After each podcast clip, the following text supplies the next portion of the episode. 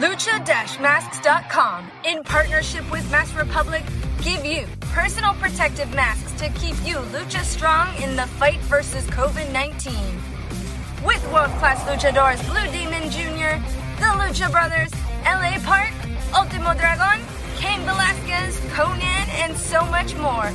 Head to lucha-masks.com and you too can become a masked warrior. Lucha-masks.com, powered by Pro Wrestling Revolution. Estás escuchando Lucha Central Podcast Network. Y ahora, luchacentral.com presenta Lucha Central Weekly en español.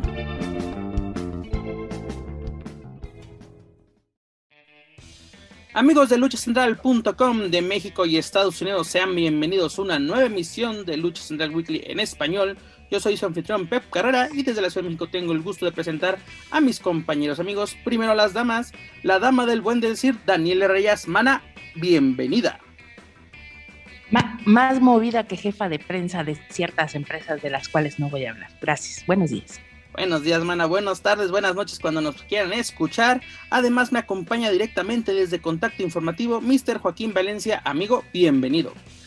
¿Qué tal, Pep? Buen día, buenas noches, buenas tardes, ya sea eh, a la hora que ustedes gusten escucharnos, queridos amigos, eh, seguidores de Lucha Central Weekly en español. Un saludo, un gustazo este, compartir micrófono como siempre contigo, Pep, y con, y con Dani. Pues vamos a darle porque, porque ya dicen, dicen algunos, el veneno está guardado desde hace mucho y hay que este, irlo sacando con los temas que se prestan para ello. Se acumula, se acumula. Exactamente, amigos.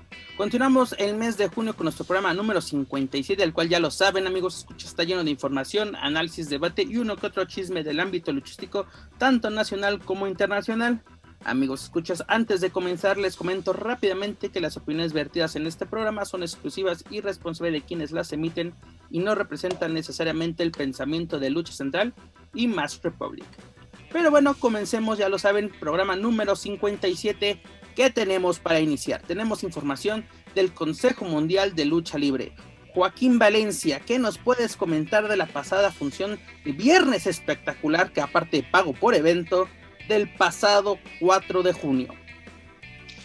Híjole, pues eh, creo que y eso es quizá malo para, para, la empresa, que ya se está pagando como que tan rápido ese boom de que ya se está, de que se abrieron las puertas. Eh, sí mencionaban al principio las primeras funciones de, eh, se acabaron de volada los boletos disponibles, ¿no? De los 500 ah, aficionados para estar ahí en la Arena México y hoy día parece que pues ya ya se apagó ese, ese, esa flama, ese boom, pero también es comprensible, ¿no? Hay muchos aficionados que pues quizá todavía no están eh, con esa solvencia para poder acudir cada semana y también se refleja en, en, el ambiente dentro de la arena, ¿no? Como que ya es, sí, otra vez ya regresamos y aplaudimos tres veces y ya después no sabemos qué hacer. En general eso es eso lo que, lo que a mí me, me ha parecido esta función, no solo de la del pasado viernes, Pep, también la de este, la del martes, este, que ya aclararon que no son nuevos valores, simplemente ya son los martes, martes populares, pero bueno, este, ya de la función, pues, o de las luchas, pues, la verdad es que hay poco que destacar. No, claro, hay, hay algo que destacar, la lesión de Fugaz, ¿no? Un luchador que había estado dando de qué hablar en tanto en las funciones grabadas, ¿no? Que vimos en TUDN, en Mexiquense, en Heraldo, en todas estas plataformas donde el Consejo Mundial tiene sus transmisiones. Pues yo creo y que, perdón, y que había lucido muy bien en la en su en la función de la de la Copa Dinastías, había, había lucido la verdad bastante bien. No, incluso en esta propia función, pero pues sale lesionado, va a estar un tiempo un tiempo afuera, pero la, la verdad fue una función, pues no, no, no quiero ofender a nadie, porque esa no es la intención de, este programa, pero fue una función bastante floja para hacer un pago por evento de 12 dólares, señores. Fue yo creo que es muy, muy difícil disfrutar una función así. Obviamente tenemos que pagar por ver lucha libre. Si queremos ver lucha libre de calidad, hay que pagar, Dani, adelante. Creo que también hay una situación que está ocurriendo y que quizá, no sé si tanto el público o la gente que está en la arena, es decir, los, los, programadores y la gente que corre la función dentro de la arena, están tomando en cuenta.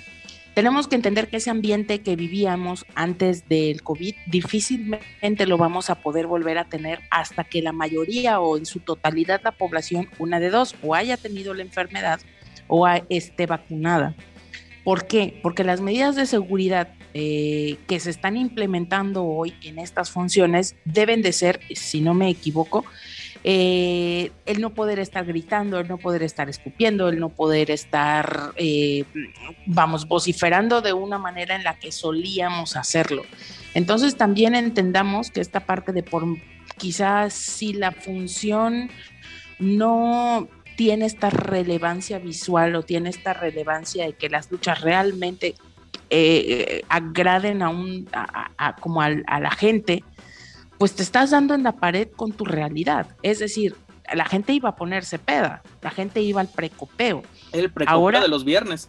Ahora lo que tienes es gente que está yendo a ver lucha y es gente que pues no solo está poniendo atención a las luchas, sino que no tiene este escape de la bebida, que no tiene escape de la comida, es decir, no están pedos, no están este, animosos por esta situación. Es gente que está yendo a ver las luchas. Entonces, se entiende o quiero empezar a entender que, las, que la forma de manifestar el gusto o el agrado o el desagrado o el disgusto de la gente, pues es justamente ese. Entonces, de alguna manera también tenemos que entender que la dinámica, mientras no podamos volver, entre comillas, a esa realidad o a esa eh, vida que teníamos antes del COVID, no podemos pedir o no podemos pensar que la gente se manifieste de la misma forma o que se sienta el mismo ambiente en la arena.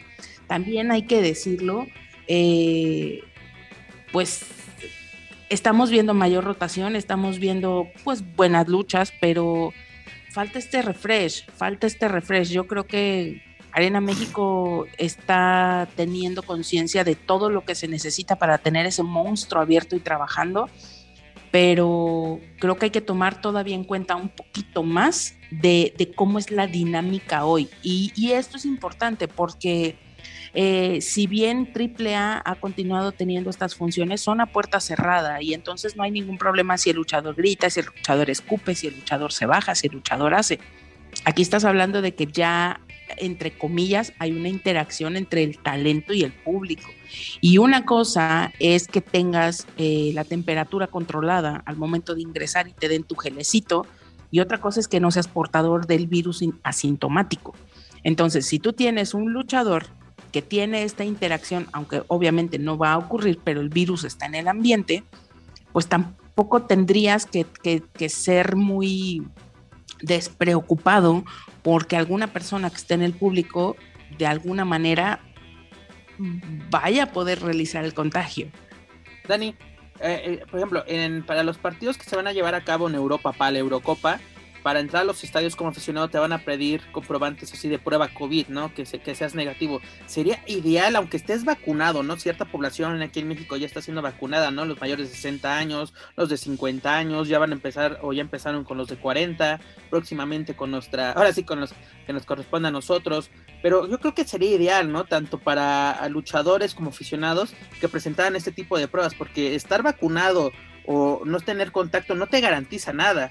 No, y además una cosa, mira, tuvimos estas funciones desde enero, porque recordemos que el Consejo Mundial paró actividades eh, en diciembre debido a que estuvimos en semáforo rojo y actualmente ya nos encontramos en, semáforo verde, ¿no? Que mucha gente cree que ya se acabó el coronavirus y podemos regresar a la literalmente a la normalidad. Eh, con el respecto al producto del Consejo Mundial, yo creo que no puedes presentar lo mismo que presentaste en las funciones grabadas, porque esas funciones literalmente solo era para cumplir con los patrocinadores y con los tiempos de televisión. Si estás cobrando 15 dólares por este, por este producto, creo que tu producto debe tener un plus. Este viernes que tuvimos una lesión, señores, porque si vemos los resultados, vemos qué consecuencias tuvo esta función, no hubo nada, no hubo historia, no hubo continuación de ninguna rivalidad. ¿No? Eso es una función que pude haber visto en YouTube, que pude haber visto en Heraldo, en Mexiquense, en donde ustedes quieran, ¿no? Ya la van a cambiar a 99 pesos, si no me equivoco, que sean aproximadamente 5 dólares, eso es más razonable, más accesible. Pero de todos modos, yo como aficionado, entonces, al momento que ya estoy pagando por este, por este producto, quiero un plus, quiero ver rivalidades. Y estamos a meses, señores, del 88 aniversario. Ellos dicen, 88 años de escribir la historia de la lucha libre. Pues síguele escribiendo, señores. Denos algo que nos emocione rumbo a un, evento tan importante como lo es su aniversario. Son 88 años, por Dios. Yo creo también que hay que tener en cuenta, Pep, que tenemos más de un año encerrados aunque ha sido paulatina la cuestión de la apertura y ha sido paulatina el regreso de la lucha y en el caso del Consejo Mundial buscó las formas y buscó las maneras de no quedarse sin producto, de no estar reciclando de pronto tanto junto, al, estar haciendo estas funciones para mexiquense, estar grabando estos eh, contenidos para los diferentes canales. Pero aquí la situación, e insisto, se nos hace normal, pero tengamos conciencia. Esto hace seis meses ni de chiste lo hubiéramos podido pensar. Ni de chiste hubiéramos estado pensando en que íbamos a volver a sentarnos en una arena con luchadores. Entonces, tengamos paciencia. Yo creo que es una cuestión de paciencia. Espero, creo que el Consejo tiene claro esta situación. Pero de eso se trata en las empresas, de, tener estos... Em, de tener estas guías, de tener estos patrones y hacerlos y realizarlos y en, tiene que dar frutos, pero también para nosotros que estamos sentados o para nosotros, por ejemplo, que consumimos el stream, se nos hacen como qué hueva, qué flojera, pero, pero pensemos en un momento todo lo que se tiene que orquestar alrededor de una función nuevamente con personas y sin un protocolo de seguridad que te garantice que tu elenco no va a terminar infectado por alguien del público. Bueno, eh, eso ya son otros riesgos que tienen que contemplar las arenas si es lo, es lo, que quieren. Y te digo, yo creo que la Arena México tiene todo lo necesario para evitar un, un tipo de situación como, como, se ha dado en el Estado de México. Pero también, Dani, a mí me, gusta mucho la idea de que ya la gente pueda regresar a las arenas. Incluso si no me equivoco, ya va a aumentar el número en la Arena México a 1500 próximamente, no sé cuándo, pero ya va a aumentar debido al semáforo verde y además puedes meter cómodamente a 1500 personas en la Arena México, ahora sí con todas las restricciones o medidas de seguridad, porque sabemos que ahora sí el, Consejo Mundial es una empresa grande, es una empresa de categoría y se permite ahora sí esos lujos, no es como cualquier eh, deshuesadero, estacionamiento, bodega. Pero lo que voy, si vamos a estar pagando, porque señores, hay que pagar por estos productos, pero si vamos a estar pagando, exigimos un plus, señores. Me puedo estar quejando mucho de las funciones de AAA, que la verdad luego me duermen las que vemos a través de Space. Este fin de semana se salvó un poquito porque Laredo Kid defendió un campeonato que más adelante estaremos hablando de ello. Pero ahora sí, entre comillas es gratis porque también pagamos por nuestro sistema de cable. No, no nos regalan esa señal. Afortunadamente para los, para los que estamos en México podemos ver gratis este producto a través de YouTube. Eh, ojo, también pagamos internet, ¿no? Pero los amigos de Estados Unidos que literalmente muchos están pirateando la señal por obvias razones, que hay una demanda por parte de AAA, bueno, AAA tiene una demanda en los Estados Unidos, no pueden recibir este producto. Pues imagínate, haces un esfuerzo y ves luego esas luchas de que se están nalgueando, de que se quitan la máscara, de que un foul, otro foul y otro foul, pues la gente se harta. Y la gente, como tú lo dices, Dani, quiere ver lucha libre. Y ahora que tiene la oportunidad de ver lucha libre en vivo, en una arena, que como tú lo mencionas, a estas alturas del año pasado era impensable. Así, literalmente, eh, el regreso a las arenas. Hoy en día lo tenemos. Me gusta ver las arenas con gente, pero que tengan su responsabilidad. yo creo que ya los promotores, ya esto ya, se, ya está más eh, entre el bien y el mal. ¿no? Y aquí ya cada quien se debe de cuidar tanto como luchador, promotor y sobre todo como aficionado.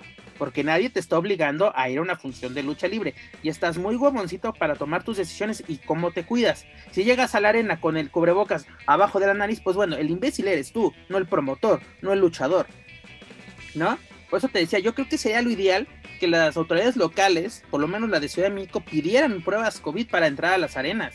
Porque si a la prensa se la están pidiendo para entrar a una conferencia de prensa, pues digo, señores, eh, también al aficionado, bien que el aficionado pague. y yo y, sabemos que es un deporte popular y vemos los precios y ya no son tan populares. Y otra cosa que va a ser el Consejo Mundial que yo creo que lo puede afectar a estas alturas es el exceso, el bombardeo de, eventos, porque ya regresaron los martes populares, que ya no son de nuevos valores, porque vemos la cartelera y ya no son nuevos valores, ya son luchadores que conocemos totalmente. Tenemos los viernes espectaculares y ya también tenemos los domingos familiares de Arena México. ¿No? Y creo que el Día del Padre y no sé qué tantas cosas vamos a tener. Va a haber una saturación del producto. Porque no todos estos, eventos van a ser pago por evento. Ok, 99 pesos ya es más accesible, qué bueno. Pero la gente, si no le das un plus, no va a comprar tu producto. Porque a mí no, a mí, yo, a mí me gusta pensar mal y por algo bajaron el precio del stream. No, porque estar pagando un stream de, de 15 dólares cada 15 días, cada mes, no había ningún problema. Pero ya pagarlo semana a semana va a traer problemas económicos. También puede ser que hayan llegado a algún acuerdo con OCESA o con la eh, distribuidora de su, de, su contenido en redes. También puede ser que por eso es que estén bajando, porque de alguna forma hayan conseguido cómo generar estos paquetes de contenido y que sean mucho más baratos. Ahora, la otra situación que, que, que estaba yo pensando, eh, efectivamente con lo que dices sobre esta sobreexplotación del producto y respecto a lo que sucede con AAA, eh, volvemos a lo mismo, es que la situación no es la misma, Pep.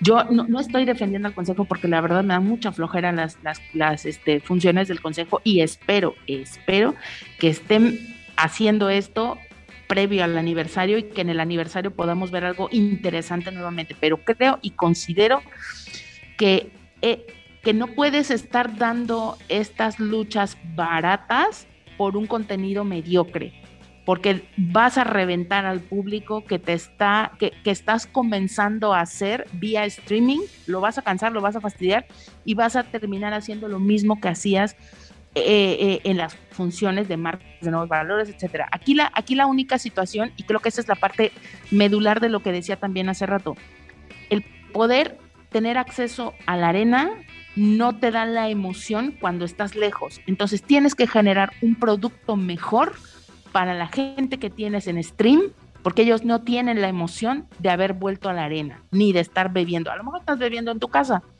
pero no tienes esta emoción de ir al recinto. Entonces estás atento, estás viendo lo que sucede ahí. Sí tienen que mejorar la calidad tanto de las historias como de la misma lucha. No, y, y, además, este, no, no puedes saturar tanto el producto. Es lo que yo menciono. La gente que ya asista, qué bueno, va a disfrutar la experiencia. Pero algo que tú acabas de mencionar, al estar en tu casa, estar viendo el stream, tienes más detalles. Estás viendo todo lo que está bien puesto, lo que no, ves todos los detalles, cosa que muchas veces en la arena no estás viendo porque te distraes con el de la chela, con la plática con los amigos, ¿no? Y además, yo creo que el Consejo Mundial puede darnos un gran producto porque ya nos los demostró el año pasado. Mana, eh, las semanas previas, cuatro semanas previas antes del 87 aniversario, que fue un gran evento, para mí el evento del año pasado, nos entregaron cuatro funciones espectaculares, verdaderas viernes espectaculares de Arena México. No lo pueden volver a hacer. Tal vez estoy pidiendo mucho. Quedan que tres meses para el aniversario, dos meses y medio. Señores, se puede hacer. Por lo menos que en julio, o más bien en agosto, perdón, nos den, nos den un mes emocionante. Que nos permitan decir, vaya, esto es el, esto es el Consejo Mundial de Lucha Libre. Pero si no van a finales tipo AAA de que van a hacer fouls y quitar máscaras a diestra y siniestra, pues mejor me voy a ver AAA, señores. Y fíjate, respecto a la situación de lo de las pruebas COVID, que perdón que sea tan insistente en esto, pero es, es algo nuevo para todos nosotros, tanto como para, para los medios como para el público en general.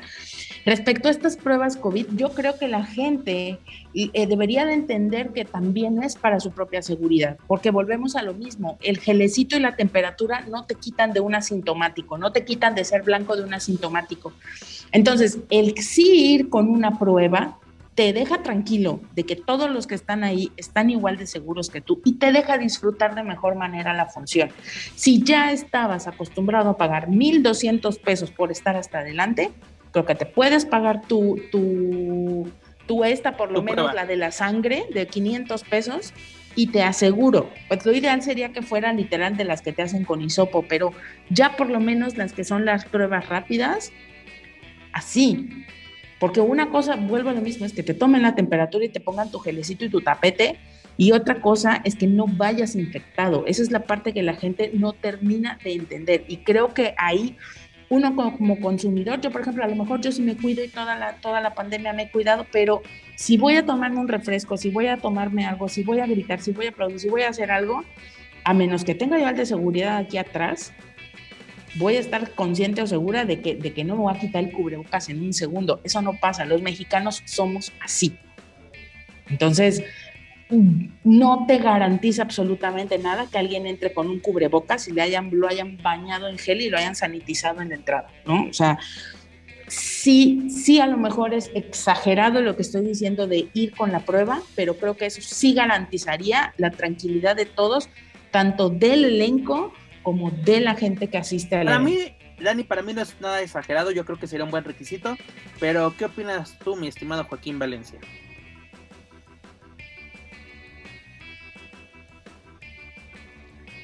Adelante, Joaquín, ¿me escuchas? Perdón, sí, ya, aquí Mm, estoy. A ver si me... Sí, Porque en claro. un momento no entendí bien lo último. Pensé que seguía hablando Dani, perdón. Mira, eh, Dani mencionaba lo de la prueba, eh, de las pruebas, ¿no? Yo digo que es una buena idea que al aficionado también se le exija una prueba, porque si a luchadores, incluso a la prensa se le ha pedido, ¿qué sería lo ideal?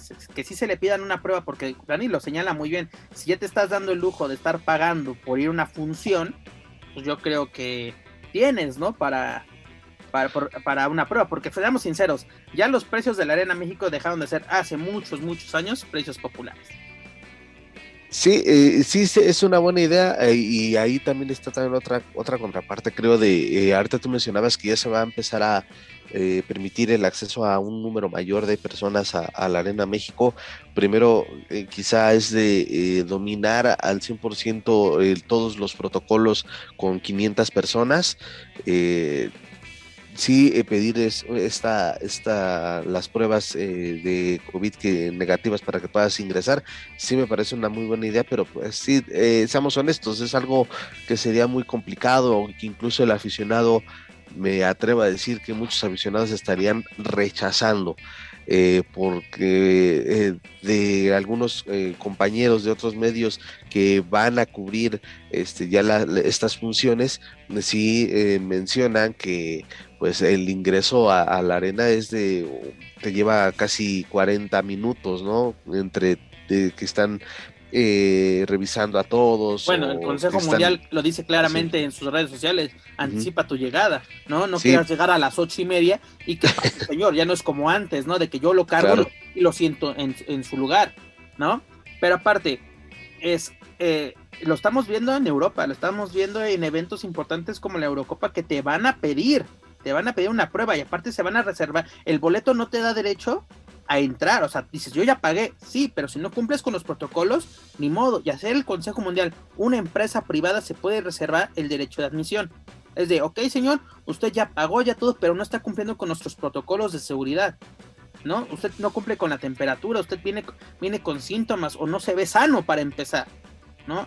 Eso, aunque usted haya pagado los millones de pesos por entrar, lo siento, va para afuera. Ese, es así como literalmente lo que lo acabo de decir, te reservas el derecho de admisión porque no cumplen con tus protocolos o tus lineamientos para entrar. No de que, ay, me tardo mucho en entrar, papacito, si quieres ir a la arena, entonces cumple los protocolos y llega temprano. Sí, tú, y tú señalas, eh, haces bastante referencia a, eh, a Europa y lo que se va a eh, planear para este evento deportivo, ¿no? La, la Eurocopa. Eh, y bueno, ya que se está incluyendo otro deporte, pues también, mira, se está viendo o se vio en muchos, eh, muchas partes del país que ya empezaron a recibir gente en los estadios de fútbol. Pues no se hacía eso, Pepe. digo, son estadios ya o inmuebles con un mayor más grande de, de- de capacidad o que permitían el ingreso a un número mayor. Eh, de personas, pues no lo hacían y desafortunadamente aquí en México es como que, ah, ya no mames, ya este, ya pagué mi boleto, se tardan un chingo, este, le hacen la, no sé, pero Joaquín, si fuéramos como en Estados Unidos que la mayoría de la población se está, está siendo vacunada, voy de acuerdo, vámonos a ponernos payasos, mamones, como quieras llamarlo, de, güey, yo ya me vacuné, tengo mis dos vacunas o ya tengo la, que es una, sobra, una sola dosis. Joaquín, ya lo mencioné al principio del programa, los mayores de 60, 50 y 40 son los que están siendo vacunados en estos momentos en México. Los de los aficionados de, de así menores de edad, los de los de los que tienen 20 años, los que tienen 30 años, seguimos esperando que nos digan cuándo podemos incluso registrarlos. Estamos esperando eso. Estoy totalmente de acuerdo contigo que en otros, en otros estadios, otros deportes están dejando hacer lo que quieran. ¿No? Podemos verlo en la final del fútbol. En Torreón, ese, ese estadio parecía una entrada normal, de tal vez de jornada 2, no de una final, pero de jornada 2. El Azteca tuvo 20 mil aficionados para esta final. Eh, en la Ciudad de México sí hubo unos lineamientos, pues ahora sí como que mm, mm, siguieron mejor, por así decirlo, porque también estaban como muéganos, hay que ser sinceros. O sea, había gente de Cruz que literalmente iban en, en fila india pero por lo menos se están respetando el número que las autoridades están, determinando. Lo pudimos ver en Pachuca, ese estadio estaba al, tope en la semifinal contra Cruzul también. ¿No? La serie de, la serie del Pacífico o del Caribe, no sé ni ya ni cuántas hay en, este, en este país con el béisbol, también estuvieron a tope. Y hubo casos, eh, que, hubo casos positivos de aficionados. Por eso no hay que bajar la guardia, señores. Ya las autoridades creo que han hecho lo suficiente para informarnos cómo, debernos, cómo nos debemos de cuidar, que el cubrebocas, que gel, y como dice Dani, eso no garantiza nada. Estar bañado en gel no te garantiza una protección al 100%. Y aparte atáquense, porque si se supone que cada frasquito equivale a 5, 5 eh, a 6, bueno, a cinco normales, seis con las de, vacío, pero ¿qué creen? Aquí en México, encima de todos somos ahorradores, entonces a cada frasco le están tumbando siete. Siete, lo cual nos está cuando la propia Dani, cuando la propia farmacéutica indica que es un máximo de seis, pero bueno, no vamos a entrar en, temas. Y entonces, aquí les no, es, es, que seamos claros, tampoco estamos, si estamos vacunados, tampoco estamos protegidos. Ah, claro. Es la realidad. Entonces, es, es es una paradoja, es una paradoja absoluta. Y creo, insisto, si tienes el dinero para gastarte lo que sea que cueste un boleto para ir a las luchas, es más, si tienes dinero para ir a las luchas, tienes dinero para hacerte una prueba, se acabó. Yo estoy totalmente de acuerdo contigo, Dani. Pero bueno, regresando al punto inicial, que es el producto que nos está ofreciendo el Consejo Mundial, ¿qué creen? Ya nos presentaron a, las, a la segunda pues fase del torneo, las nuevas, a las parejas que van a, conformar la segunda fase del torneo, porque corremos que todo este mes de junio tenemos torneo de parejas increíbles, ¿no? tenemos el 11, el 18 y la gran final el 25 de este mes. Pero las nuevas parejas que nos confirmó el Consejo Mundial esta semana fue, bueno, más bien son Ángel de Oro y Mephisto, Atlantis Junior e Hijo de Villano Tercero. Aquí está algo interesante, pero pues bueno, ya sabemos cómo puede acabar esto.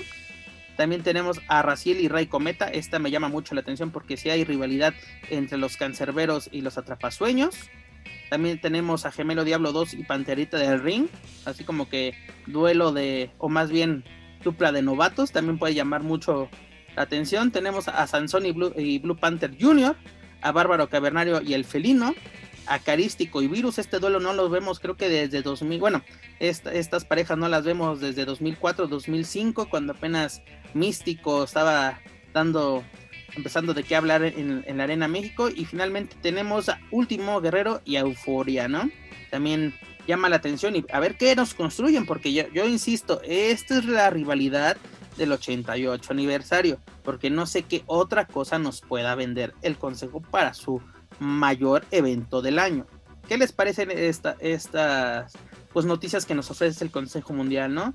De que regreso de todas sus funciones, por lo menos en Ciudad de México, tenemos la lesión de un gran elemento, o un elemento que está, estaba dando de qué hablar de una joven promesa como lo, lo es Fugaz.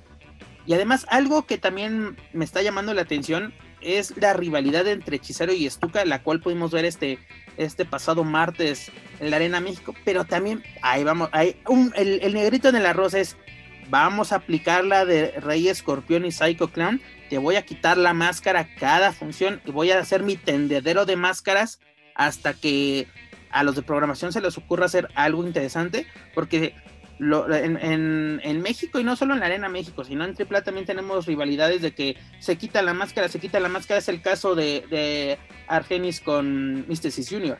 ¿no? Si, ¿no? si no vemos un duelo de máscara contra máscara o un mano a mano sangriento, de nada nos va a servir esa, esa, esa, esa colección de máscaras que hacen semana con semana. En, términos generales me parecen interesantes varias parejas que han que se han conformado en, el, eh, en este torneo. Eh, y sí se puede, a partir de ahí se pueden dar este, varias eh, rivalidades y pues cosas bastante buenas, como lo mencionas, en ruta a, la fecha más, a la función más importante del año. Simplemente igual hay que mantener la expectativa, mantener la expectativa que sí ha comenzado a generar y eh, hasta ahí, ¿no? O sea, mencionas a, Atlantis Junior, hijo del villano tercero, también está ahí Volador y Templario, Atlantis y Negro Casas, o sea, son de verdad creo que parejas interesantes donde a partir de ahí se pueden ir derivando bastantes eh, duelos atractivos y eh, también ¿no? el caso de Espíritu Negro con Cancerbero, donde también ahí se, se dejó entrever que pues sí, hay una rivalidad ya de hace tiempo, pero pues también este, el objetivo de, de ganar este, este torneo y después a ver qué sucede, ¿no? Porque hay algo ahí pendiente que nos compartía Espíritu Negro de, de ir de nueva cuenta con los eh, por los títulos que tienen los cancerberos, siempre y cuando, bueno, pues tengan a, alguien más, ¿no? Y les gustaría que Hechicero eh, completara esa tercia. Te digo, ah, se, se pueden decir muchas cosas, se pueden también sacar muy buenas cosas de este torneo y pues ya solamente queda este, darle el seguimiento correspondiente para ver qué, puede, este, qué nos pueden presentar. Ese es el punto sobre la I, mi estimado Joaquín. Este torneo sí puede sacar muy buenas cosas. El punto es que lo hagas y lo demuestres en el encordado, ¿no? Porque te digo, el Consejo Mundial tiene grandes luchadores, tiene todo para dar semana a semana un buen producto. Pero bueno, si nos ofrecen lo que vimos la semana pasada, va a ser muy difícil que estemos interesados en su producto rumbo al 88 aniversario. Que de todos modos vamos a estar ahí viendo qué, qué hacen y cómo lo hacen. Pero nos gustaría que nos ofrecieran algo a la altura o superior a lo del año pasado. Imagínate, si el año pasado sin público nos dieron un super evento, imagínate ahora que el público puede estar presente y que esperemos que para septiembre pueda haber una mayor seguridad tanto en el país en cuestiones de salud y que pueda ingresar más gente a la Arena México y tener una verdadera, una verdadera fiesta de la lucha libre, porque eso es el aniversario del Consejo Mundial, y no solo del Consejo Mundial, es de la empresa mexicana de lucha libre, ¿no? La que funda Salvador Lutero en, los 30. ¿no? Vamos a esperar una verdadera fiesta de la lucha libre. Esperemos que mejore el producto del Consejo Mundial. bueno, yo por lo menos lo deseo de, de, todo corazón. Y eso que no estoy buscando mi acceso y que pongan mi nombre en, en una hojita para que yo entre sin problemas a la Arena México. Pero bueno, ya lo saben, señores, para más información de la serie estable, sus eventos y sus luchadores, visiten luchacentral.com. Ahora sí, amigos, cambiando de tema, nos vamos a la casa de enfrente, nos vamos con Lucha Libre AAA. ¿Qué nos ofreció esta semana? Pues nos ofreció una nueva sede para su, su alianza con la Secretaría de Turismo, la, la Secretaría Federal de Turismo, donde ahora visitamos Huasca de Ocampo en el estado de Hidalgo donde nos ofrecieron tres funciones. Esta, esta función, mi estimado Joaquín Valencia, mi estimada Dani, subió un poquito de nivel, ya no fue la dormidona que nos dieron en semanas anteriores, por lo menos aquí tuvimos un duelo de campeonato bastante interesante. Si quieren rápidamente me voy con los resultados y lo comentamos. En la primera lucha, Aerostar Drago y Mysticis Jr. superaron a Superfly, quien regresa a, los encordados porque lo teníamos un poquito olvidado. Más bien, la lucha libre AAA lo tenía bastante olvidado. Ya hasta Dani muchas veces preguntaba dónde carajos está Superfly. Bueno, superaron a Superfly, la Parca Negra y Argenis, esto por la vía de, de la descalificación, debido a que Argenis, como lo comentaba hace unos momentos, despojó de su máscara a Místesis, ¿no? Argumentando que esa máscara le pertenece a su familia. Luego tuvimos un encuentro por el Campeonato Mundial de Peso Crucero, donde Laredo Kid superó a, a Látigo en duelo titular, este, la superestrella de Legends of Lucha Libre. logra su novena exitosa defensa como campeón. Recordemos que este título lo ganó el 16 de febrero del 2019 ante Sammy Guevara, es decir, lleva más de, o más, más bien tiene cerca de 900 días como campeón. Como lo repito nuevamente, nueve exitosas defensas, dos de ellas en Estados Unidos y las que más destacadas están en el encuentro ante Ares hace poco en autoluchas y el año pasado ante Octagon Junior también está en autoluchas. Una lucha bastante recomendable si la pueden ver. No, no la vamos a candidatear ni poner como lo mejor del año, pero es una lucha bastante entretenida, perdón, y sobre todo para lo que nos estaba presentando AAA, como que Laredo Kid siempre sale al rescate de, de AAA. Y final, ah, no, y luego también algo interesante. Al final de esta lucha surgió lo más interesante. Llega Tejano Jr. a atacar a Laredo Kid y exigiéndole a AAA que lo enfrenten.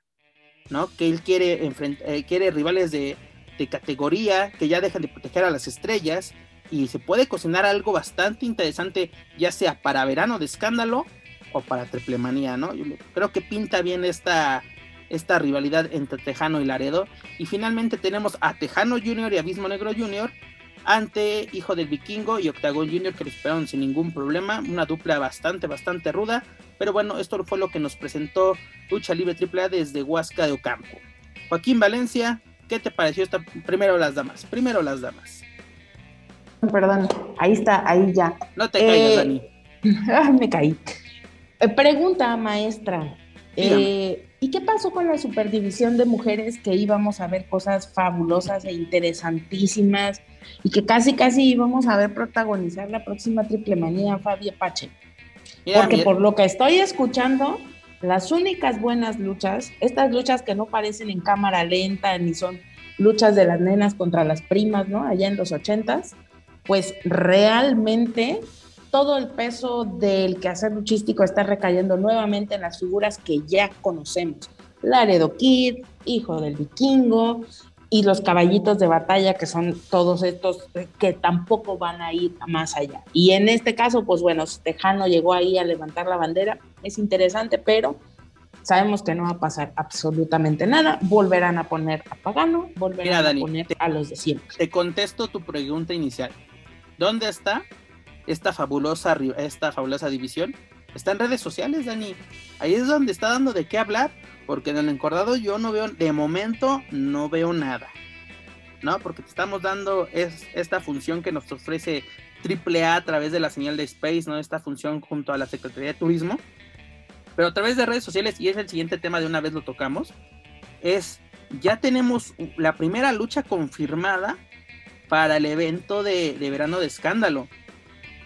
¿Qué tenemos? Tenemos a Lady Shani contra la campeona eh, de las knockouts de Impact Wrestling, con, eh, dígase, esta Leona Purazzo, en un mano a mano. ¿Y cómo surge esta lucha? Tú dirías, ah, caray, ¿por qué se van a enfrentar? Pues simple, mis estimados amigos, escuchas, porque Lady Shani lanza un reto a través de las redes sociales de Lucha Libre AAA diciendo de que esta Leona insultó a la lucha libre y a las luchadoras de, de AAA diciéndole que son inferiores y por eso le exige un mano a mano para enseñarle la verdadera lucha libre. Y que hace Leona, sin ningún problema, sin ningún titubeo, acepta el reto y dice, nos vemos en verano de escándalo. Pero ¿sabes qué, es el ¿sabes qué es el problema? Que justo de eso de lo que se queja es de lo que se está viendo. Es decir, Shani está levantando la mano a través de las redes porque ahí es donde se lleva a cabo su mayor quehacer, no arriba del ring como debería de ser, y a razón de que le concedes un encuentro. Yo preferiría ver un, un, evento previo entre Fabi y Deona que una revolquiza regalada para variar y no perder la costumbre, como las que le dan a Shani. Y me estoy refiriendo a las que le dan en el ring. Entiéndase tal cual. Sí, claro. Porque, porque Shani no, no, si lo hace, que me avisen dónde, a qué horas. Porque tener horas lona no significa hacer bien tu trabajo porque tienes a gente como Flammer que te saca una buena lucha, como tienes a la hija de Gatúbela, guion sexistar, guion todo el mundo ya te conoce la cara, guion para qué traes máscara, ¿sí? O sea, esa parte es como, de verdad, tienes a gente que vale la pena, que te puede dar un pinche lucho, no, no, y le pones a Shani nomás porque es la que tienes en todas las publicidades y es la que tienes como, como tu producto estrella que te cuesta barato mantenerla en todas las funciones y que quieres seguir poniendo arriba, o sea, de verdad, dan, volvemos a lo mismo. ¿Qué hizo la hiedra después del escandalazo este de lo de su familia? Pues nada. ¿Qué está pasando ahora? Pues está sube y sube fotos con quién sabe quién a diestra y siniestra, con influencers, con... Está bien, está bien si van a ser luchadores de Facebook, porque ellos están en esa categoría, son luchadores del Face, ¿sí? Que, que tengan equipos bonitos, que suban a luchar y que entrenen todos los días. Ahora, por ejemplo, yo veo fotos de muchas luchadoras que van al gimnasio, por ejemplo, Quetzal. El problema es que Quetzal va al gimnasio y no se nota en sus luchas ¿sí? Ese es el gran problema. No hay pedo de ir al gimnasio, no hay pedo de ir a entrenar. Qué bueno, felicidades, a eso se dedican. No tendrían por qué estarles aplaudiendo, porque esa es su chamba y para eso están. O a eso es para lo que se rentan. El asunto es que cuando tienen que hacerlo efectivo, que es en las funciones, la cagan. Sí, ¿qué tal? Tú la cagas. Entonces, aquí la situación es esa, ¿sí? No se les puede estar aplaudiendo por lo que es su obligación porque para eso están, para eso son luchadores y para eso se rentan. Y perdón por lo que estoy diciendo, pero es que ya estuvo.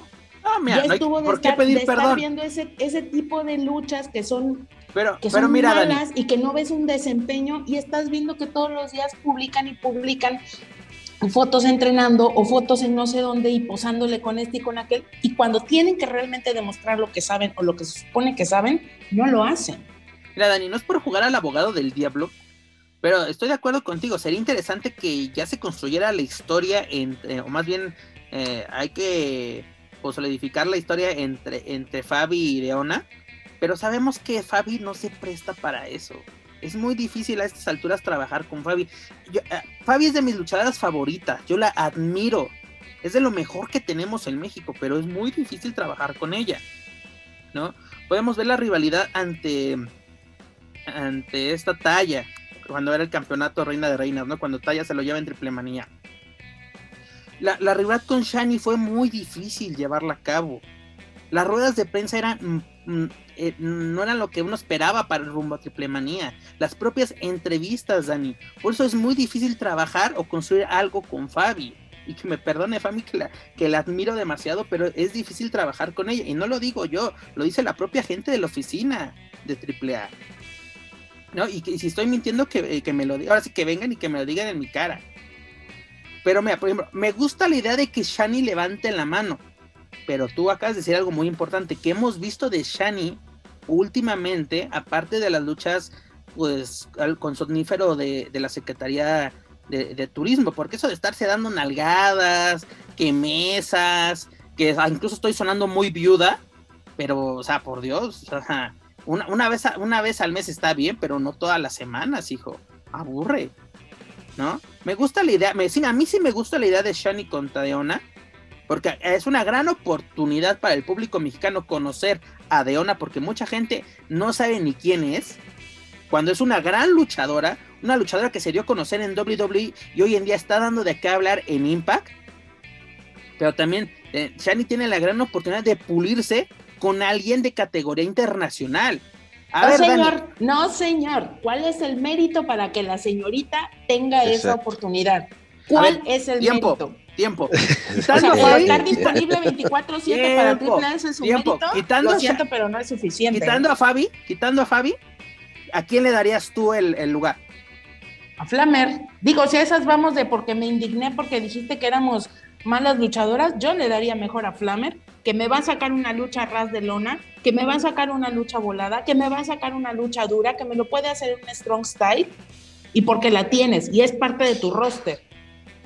A la hija de la que ha hecho buenas cosas, tienes a gente, tienes a Chica Tormenta, tienes a gente que vale la pena como luchadora, no como producto mercadológico de tu empresa. Es como cuando le daban las luchas a la parca Sabías que no ibas a tener una buena lucha con ellos, pero se la dabas ¿por qué? Porque era el que te pero vendía. otra vez nuevamente no quiero jugar al abogado del diablo, pero AAA tiene muchos años trabajando el producto de Lady Shani.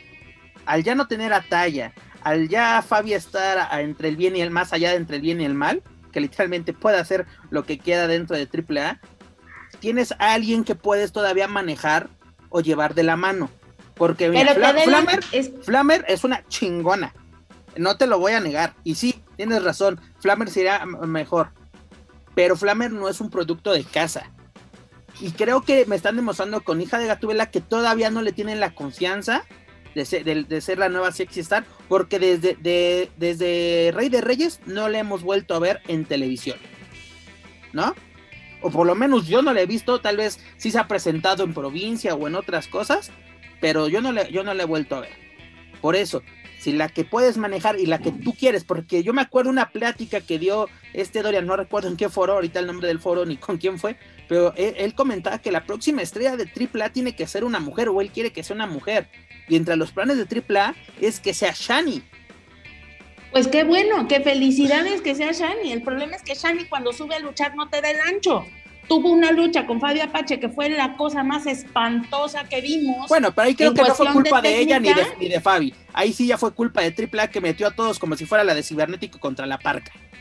No, solo faltó la, la gasonería. Solo Volvemos a lo mismo, o sea, está bien que ella sea dócil, está bien que haga lo que le pide la empresa, está bien que su imagen la haya mejorado 500 veces, está bien que sea un producto que para la empresa sea rentable, pero no es buena luchadora, es mala luchadora y la he visto trabajar en público, con público, sin público. Una cosa es que se suba y sepa hacer las cosas y otra cosa es que sea buena. Y, y vuelvo a lo mismo, aquí el asunto es, ¿se lo está ganando por qué? por ir todos los miércoles a la oficina, por estar cuando le llaman, pues que, pues qué cosas, o, o cuando le llamen. Es que ese es el problema. Todos decimos, ¿por qué está fulano luchador ahí si sabemos que no es buen luchador? Ah, bueno, pues ahí está, porque eso pasa lo mismo con el Consejo Mundial de Lucha Libre. ¿Cuántos están los atrapasueños? ¿Por qué a los atrapasueños no les das más?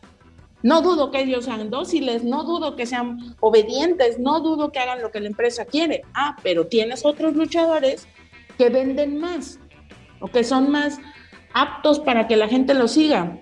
A mí no me importa, obviamente, yo no soy el dueño de la empresa, obviamente esos son los dividendos y eso es lo que ellos están viendo en Shani, ese es el producto que tienen para explotar.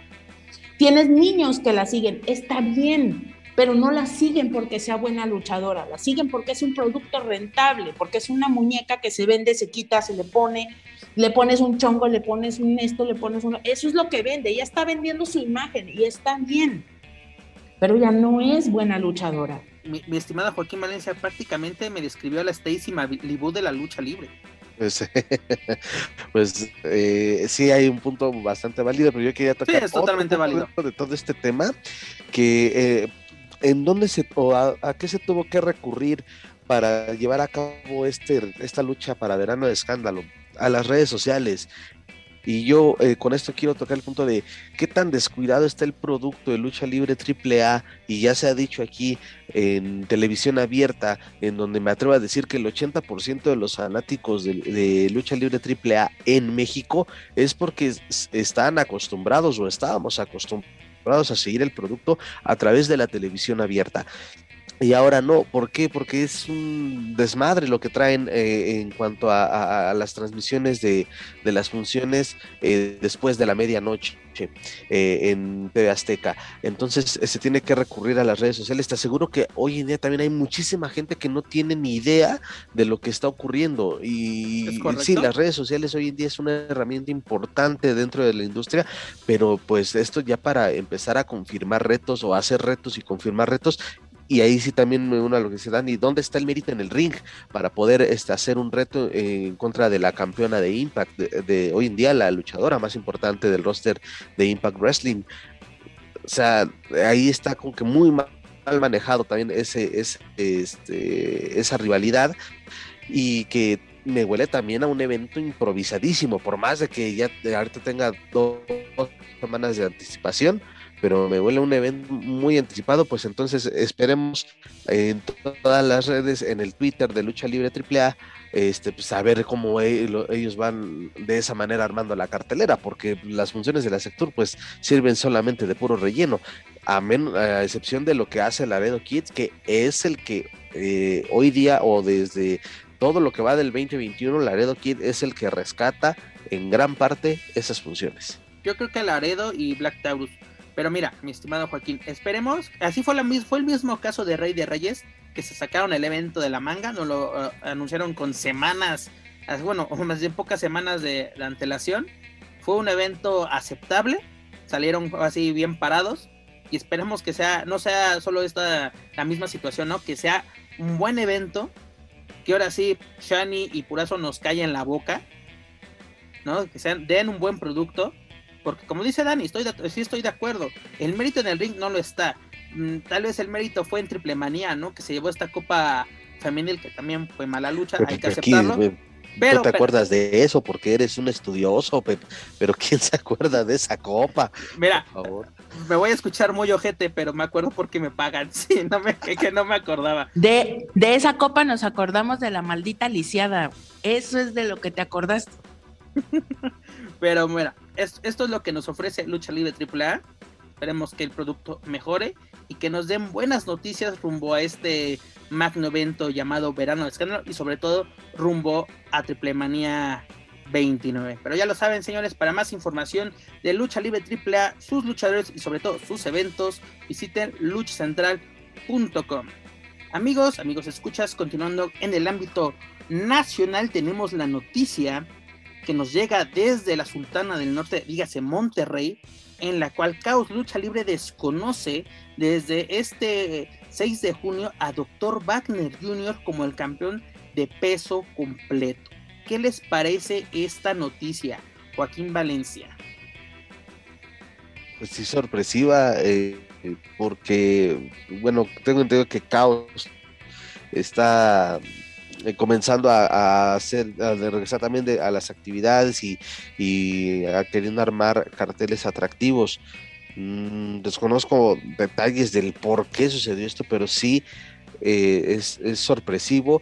Y bueno, también por la parte de que ya cada empresa tiene sus campeonatos y luego ya también me imagino muchos aficionados desde ah chingada a poco tenían un campeón un, campeón de peso completo en esta para empezar Wagner era el campeón de peso completo. ajá y, fíjate yo sí lo recuerdo pero no, no, no sé en una de estas funciones independientes en la zona metropolitana eh, entró, entró Wagner o hizo su entrada con, con, ese cinturón y es por eso que dije, ah, pues sí, sí es, es verdad. Tienes el, vago recuerdo, ¿no? De que era campeón. Exactamente, pero... si quieres rápidamente te comento los datos sobre Wagner y este campeonato, ¿no? Lo ganó el 23 de febrero del año pasado, digas el 2020, en el evento Noche de Campeones de Caos Lucha Libre en la Arena Coliseo Monterrey, ante Rush, Rey Escorpión y Fresero Jr. en un four-way match fue cerca de 500 días como campeón, cero defensas durante este trayecto.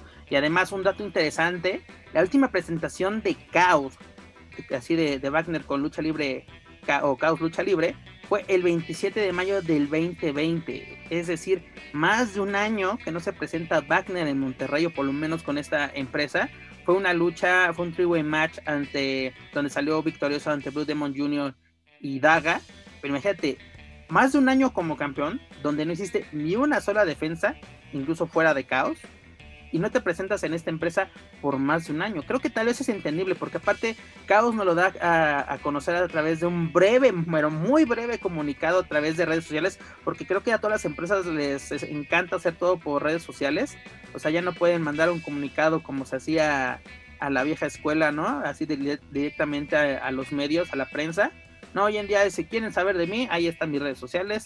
Háganse, háganse bolas. Pero como tú lo mencionas, ¿no? Como que mucha gente no recordábamos quién era el campeón, o incluso que Caos tenía una función, ¿no? Porque esta función se da antes de toda esta problemática mundial de la pandemia porque también eso, cuando empieza la pandemia, como que ponemos todo en pausa, ¿no? O, se nos olvidan muchas cosas de quiénes son los campeones, qué rivalidades había, porque pues tenemos, ponemos atención en cosas realmente importantes, ¿no? No quién es el campeón de qué empresa.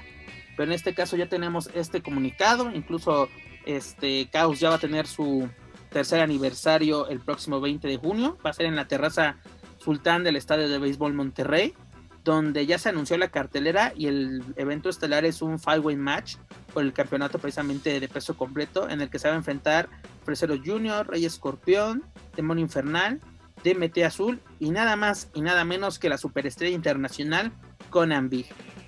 No mames. Mi estimada Dani, ¿qué tienes que decir al respecto? Nada tanto que ya cortó el, micrófono, ¿no? No, y además esta función contará con participación de elementos de lucha libre AAA. Mira, vamos a tener lucha por el campeonato crucero junior de Caos, donde Charro Negro lo va a exponer ante Commander Villano Tercero Junior, Toxin y Dánmico. Esta lucha me llama la atención. Lo tenemos el campeonato femenil Caos, ¿no? Sexy Star y Black Widow contra Lady Flamer y Reina Dorada. Oye, ahí eh, me, surgió ahí sí duda porque ¿qué es esta eh, Sexy Dulce? ¿No tenía el título con alguien más? ¿No era campeona con alguien más? Tenía el mixto, si no me equivoco, ¿no? No, era, era el femenil de parejas, pero era con alguien más. Bueno, X, este, eh, pues mira, en términos generales, bueno, ahorita no sé si vayas a, terminar de dar la. Mira, si quieres, doy, la, doy rápido. Lo tenemos una lucha extrema donde los macizos se van a enfrentar a los Mexicans y también a los delincuentes. En la lucha especial tenemos a Toscano, Larry Miranda y Fabi Apache contra Mister Iguana, Dulce Canela y Lady Shani. Y en la lucha semifinal tenemos a Emperador Azteca, Hijo del Impostor y El Dragón ante el Hijo del Vikingo, Octagon Junior y Mr. Junior. Dígase, los jinetes del aire. Esa es la cartelera que Chaos nos va a presentar el próximo 20 de junio para su tercer aniversario. Pues eh, sí, suena eh, interesante esta mezcla. Bueno, pues es prácticamente eh, triple A haciéndole el paro a la gente de Caos, ¿no? triple A e invitados. Exactamente. Sí, y bueno, lo, y, es que la verdad pudo, pudiste haber tenido algo muy, muy bueno el, en la lucha por el campeonato completo con, los negociantes, con DMT y con, con Escorpión, pero pues sí, el quinto invitado, pues ¿Alguien es que es de a, huevo quererse meter y, no sé. Lo metieron, mi estimado, lo metieron. el resto de la cartera me parece interesante, pero ya esperemos. Mira, yo creo que es una cartera atractiva que nos invita a ver el evento. Así como que son combinaciones interesantes. Vamos a verlo, esperemos que sea un muy buen evento. Yo creo que Chaos estuvo haciendo buenas cosas el año pasado, de las pocas que presentó. Fueron interesantes. La única que no me gustó mucho fue que Dulce Canela sea, eh, sea el campeón femenil. ¿No? Así como que ahí me salta mucho las, las cosas, pero bueno. No queremos entrar en, en polémicas baratas. Pero bueno, señores, amigos, escuchas, esto es lo que nos ofrece Caos esta semana, rumbo a su tercer aniversario. Vamos a estar muy de cerca a ver qué sucede para el 20 de junio. Pero bueno, ya lo saben, para más información de Caos Luchadores. Quizá ahí te haga un mérito Lady Shani, ¿no? Esperemos, esperemos, esperemos si tienes toda la razón. Vamos a ver si si, si como habla en redes sociales, habla en el encordado, tienes toda la razón, mi estimado, pero ya lo saben, para más información de Caos Lucha Libre, visiten luchacentral.com. Pero bueno, amigos, continuando con el ámbito nacional, creo que llegamos a un punto polémico, no, no polémico, triste de la semana, porque ¿qué pasó eh, estos días, mis estimados amigos? Eh, tenemos el caso de Pasión Cristal, el pasado 2 de junio falleció el luchador exótico Pasión Cristal a los 45 años de edad, tras ahogarse en la bahía de Acapulco. El jueves 4 de junio su cuerpo fue rescatado por autoridades locales de, Acapulco. Mi estimado Joaquín Valencia, ese día se, iba a presentar, bueno, sí, se iba a presentar esa semana o ese día con la promotora local Lucha Libre Acapulco junto a Jesse, Jesse Ventura y Diva Salvaje, dígase las shotas ¿Cómo recibimos esta noticia? Porque la recibimos antes de realizar la edición pasada, la número 56, pero pues no teníamos concreto, literalmente, señores, toda la información. Horas después que se grabó e-, esa edición, pues se dieron toda la información oficial. Pero mi estimado Joaquín Valencia, ¿cómo recibimos esta noticia? ¿Qué pasó? Los dimes y diretes, porque fue todo una tragedia esta noticia. Sí, totalmente. Y desde luego, bueno, se da el reporte de, la desaparición. Porque empieza como chisme en redes sociales, ¿no? Así como que se dice, se comenta. Sí, el famoso se dice, se rumora y se comenta. Una fuente eh, muy cercana al, al hotel. Este... Al mero estilo TV Notas. Sí, eh, algo de verdad que pues fue muy eh, que, causó polémica y que incluso me atrevo a decir mucha gente no se la creía porque decían, bueno, ¿quién está informando? ¿De dónde están sacando el tema? Este, ¿quién lo vio? O Jesse Ventura ya puso algo, o la misma Diva, Diva Salvaje, o Mamba, muchos eh, preguntaban si Mamba ya se había manifestado al respecto En fin, ese, ese eh, empezó ese teléfono descompuesto y bueno, se comienza también indicando que estaba reportado, pasó un cristal, eh, en el reporte de aparición y bueno, pues ya ves, este, también ahí la, la, competencia de, de, varios eh, de varios medios de querer este ser el, el, medio que da la primicia, que da la exclusiva, que, que estuvo ahí primero, pues empiezan ya a, a publicar el fallecimiento de este luchador cuando todavía no se hacía nada oficial, aunque bueno, una circunstancia como esta, pues eh, las posibilidades de haber sobrevivido pues son bastante reducidas, pero bueno, el caso es que sí, eh, hasta después empezaron a decir, ah, es que eh, me dijo a mí un, un, lanchero que trabaja ahí que ya encontraron el cuerpo. Y dices, pues, a ver, espérame, no, no, no es algo de verdad con que también la gente incendiaria que abunda en las redes sociales, pues no desconocen del tema y se dedican a escribir lo que sea, ¿no? Con tal de darse a conocer y lo único que generan es mayor confusión. Sí es algo de verdad eh, lamentable eh, por, eh, el fallecimiento de un luchador que estaba en un gran momento de su carrera con esta facción de las Shotas. Y pues no hay nada más que decir, pero bueno, de mi parte pues es, sí, que, que, en paz descanse, Pasión Cristal. Y pues bueno, de ahí eh, se podría derivar muchas cosas, se podrían especular muchas cosas, pero bueno, el hecho es de que ya no se encuentra en este plano terrenal y pues a, ver qué sucede con, con, la facción, ¿no? Que, insisto, venía en un muy buen momento en el circuito independiente. Es correcto, mi estimado Joaquín, como tú lo acabas de mencionar, se encontraban los cuernos de la luna, ¿no? Porque era de, las, de los luchadores del momento del Grupo Internacional Revolución y era Naucalpan, muy solicitada en, en, el circuito independiente, ¿no? Por, no por nada lo habían llevado a Acapulco, ¿no? Porque creo que si no estás dando de qué hablar o, eres atractivo para el público, no te llevan a, a otras plazas fuera a las que eh, habitualmente te presentas. Pero Dani, si es que nos estás escuchando, ¿cuál es el lugar que tiene pasión Cristal en la lucha libre? ¿Qué legado deja? Híjole, es muy difícil hablar de eso. Eh, te soy muy honesta, la verdad es que todavía no me cae el 20. O sea, sí, sí lo entiendo, lo comprendo lo que sucedió, fue un accidente finalmente, haya sido la razón que haya sido. Quienes la conocimos desde, no desde el inicio, porque ya tenía varios años cuando yo la conocí ya en el ambiente de la lucha libre ahí en Tabasco, eh, pues es, es, un shock primero, ¿no? El entender que, está muerto y después comprender que ya no va a volver, que no lo vas a volver a ver en un tiempo. Eso es difícil. Eh, te lo digo personalmente, me tocó vivir muchas cosas junto a Pasión de, manera personal y también de manera profesional. Coincidimos muchos de nuestras de nuestras situaciones en el mundo de la lucha libre coincidieron en, ciertos momentos, tanto en el ámbito eh, profesional cuando estuvimos en AAA, me tocó justo verla cuando llegó y me tocó también, yo salí un poco antes de, que ella salió, y también después volvimos a coincidir cuando ya estábamos como, bueno, en el ámbito independiente. Entonces, hay muchas cosas que, que de pronto me, me, se me revolvieron ahí literalmente cuando, cuando supe la noticia. Y después, pues bueno, fue estar en una vigilia constante del ya apareció el cuerpo, no apareció, si está, no está, eh, gente muy con muy allegada nos decían es que ya no va a aparecer porque pues ya, ya falleció, o sea, no hay forma de que la encontremos, estar esperando, estar diciendo que si ya habían llegado a reconocer el cuerpo, después al otro día el video de Cuadratín, que era una cosa que decías, bueno, ya por lo menos apareció el cuerpo, pero ya después era esta cosa de comprender lo que estaba sucediendo, ¿no? Entender que lo que había pasado ya en la realidad, o sea, pues tangible. Eh, ¿Qué lugar tiene pasión en la lucha libre? Pues yo lo escribí también en, este texto de despedida que le hice de pronto.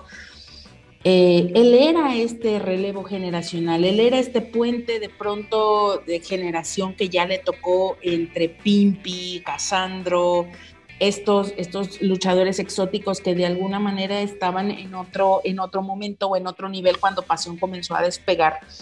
Y también, por ejemplo, ya no lo podríamos, no podríamos hablar que él es eh, como eh, un poco Jesse, un poco esta Dulce Canela, todas estas que vienen ahora que ya estaban pero que apenas están tomando fuerza. Pasión ya estaba en su momento, Pasión ya estaba encabezando carteles, ya estaba ya tenía la madurez luchística, ya estaba ganando campeonatos. Es correcto, y lo que a mí me gustaba mucho de él es que sí tenía este rollo de lo LGBTIQ y que estaba muy metido en su rollo, no propiamente como un activista per se, pero sí, sí fueron parte de una brecha muy importante porque Hablamos de Mamba, hablamos de Pasión, de Diva Salvaje. Ellos cuando se hizo el documental este de los exóticos, se abrieron de capa con la gente y la gente comenzó a recibirlos.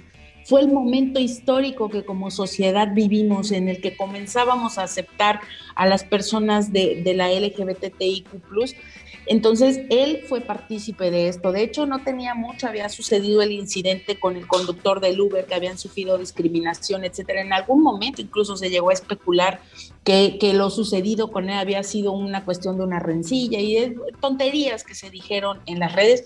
Incluso por ahí Mamba el día de ayer o antier hizo un comunicado en el que aclaraba cosas. Eh, también por ahí eh, viajaron... Eh, eh, Mamba, Jessie, Diva y mm, esta, ¿cómo se llama? Estrella Divina. Este, Estrella Divina viajaron a Tabasco a despedirse de Pasión en su tumba, estuvieron haciendo ahí, eh, eh, les grabaron algo muy, muy bonito, muy emotivo, muy en su ambiente, muy en su rollo, padrísimo. Y, y de verdad que, que creo que se viene algo complicado para, para ellos, eh, me refiero específicamente al grupo de las Shotas, porque pues formaron una cofradía, eso es lo que ellas eran, en una cofradía, este grupo en el que eran mucho más que hermanas, mucho más que amigas, mucho más que todo, cómplices. Vamos, sabemos cómo es eh, la situación para, para la gente de la LGBTIQ y ellos se apoyaban entre ellos, y Pasión era uno de esos bastiones de este grupo de las Shotas. Entonces, no va a ser sencillo, pero creo también que esto puede darle el impulso eh, a, las ganas que tenía Jesse, también esperar a ver cómo se desarrolla eso, porque Jesse eh, pues le llamaba que era su madre, ¿no? Entonces la cuestión sentimental y afectiva creo que también va a haber por ahí alguna situación en lo que asimilan esta falta ahorita viene este rollo de sabemos que no estás, pero estás presente y después poco a poco con el tiempo, pues bueno, comenzarán los homenajes, comenzarán las, las cosas dedicadas y siempre va a estar en la mente y en el quehacer de ellos. Luchísticamente hablando, creo que pues el espacio que llena es, grande. Yo creo que Canek ha sido y será por lo cual que por los siglos de los siglos el mayor representante de la lucha libre del sureste, pero Pasión Cristal también ha sentado ya un precedente en los medios en Tabasco. De hecho, creo que de los primeros medios que informaron la noticia fue justamente el diario Presente de allá de Tabasco y gente de Tabasco antes incluso de que, de que se supiera que en los medios ya me había avisado de la situación eh, pues imagino que referente a su hermano o referente a su madre, que han de ver que quizá compartido la información con los medios. Y pues bueno, eh, realmente queda para la historia. Fue un luchador de, me atrevo a decir, de los que comenzó a mostrar abiertamente esta sexualidad que, que, que ejercía sin pudor, sin pena, sin vergüenza, sin caer en la burla, en la gracia, en lo chistoso, como en algún momento llegamos a verlo con Pimpi, que Pimpi era como mucha fiesta, mucho desmadre. Y, tenemos el otro. Destacando, bueno, sus primeras apariciones, ¿no? En AAA, haciendo la, la tercia de los exóticos, ¿no? Junto a Cassandro. con Polvo de Estrellas también estuvo después. correcto. con Nigma también estuvieron ahí, se llamaban las Nightmare Queens o algo así. Entonces, creo que eh, eh, Pasión llegó justo en un momento en el que como sociedad teníamos esta apertura a la LGBTIQ, que, lo, que fueron quizá unos 10 o 15 años en los que fuimos normalizando el trato, el poder hablarle de ella, aún sabiendo que, que, su, que su género era masculino. Pues, no quiero decir una estupidez porque, bueno, la LGBTIQ son muy claros en estos aspectos, pero bueno, eh, básicamente creo que ellos nos enseñaron también a cómo hablar, a cómo decirnos, a cómo referirnos a, ellos mismos. Y creo que finalmente este boom que tuvieron con las shotas en pandemia, en el que él, Jesse y Mamba comenzaron a hacer estos videos que se volvieron virales, que gracias a eso estuvieron manteniéndose también en el tiempo que no había luchas. Eh, abrieron su intimidad, abrieron todo esto y, creo que, insisto, lo vimos pasar, estaba en un gran momento en Naucalpan, ya encabezando carteleras, también eh, trabajando, realmente los veíamos trabajar creo toda la semana con, con sus en vivos y lo que hacían, entonces creo que yo podría, podría decir que Pasión es, es este luchador de, de, cambio generacional en el que ya comenzó a ocupar las redes sociales para, para hacer publicidad de sus eventos, pero también para dar a conocer su intimidad y a partir de ahí tener esa conexión directa con los fanáticos. Y pues bueno, eh, sabemos que, que, su legado continuará ahí y creo también que en la cuestión, por ejemplo, del, del producto, del, de, de, lo que Pasión era como personaje, pues era en estos exóticos que si bien sabíamos que eran homosexuales, no eran amanerados a la hora de luchar. Pasión luchaba muy fuerte, Pasión luchaba duro, sí, también tenía sus tintes chistosos y también sus, tintes de jotería, hay que decirlo, y sin ningún, eh, sin ningún aspecto de discriminación. Eh, le gustaba, ¿no? Pero, pero más bien él, él, nos comenzó a vender este glamour, esta fantasía de la belleza de sus equipos. Recuerdo mucho que en un tiempo sacó un equipo del sombrerero loco, le encantaba Madonna, le encantan los penachos, las capas, lo brilloso, y pues bueno, así es como Taya por ahí en algún momento puso esto, ¿no? De, de, las canciones de Britney que le gustaba cantar. Esa era pasión y así la vamos a recordar y, estará siempre y, por fortuna a mí me tocó también vinieron a hacer un documental de una radiodifusora de Rusia y estuvimos con ellos, así que su legado llegó hasta allá de lejos y seguramente eh, quedará escrito, quedará escrito lo que hizo y lo más importante es también en el recuerdo de la afición, eh, cómo durante el paso de los años, cómo, cómo siga estando ahí su, su, su legado presente, ¿no? Yo creo que mm, sí deja un legado, ¿no? Porque se fue como una estrella en, en ascenso, una estrella que podía dar mucho de qué hablar. Era una estrella pues favorita de la afición, sobre todo en Naucalpan, tú lo mencionas, Dani, ¿no? Pese a que era un personaje exótico, eh, atraía mucho al público y sobre todo que se entregaba, creo que más del 100% en el encordado.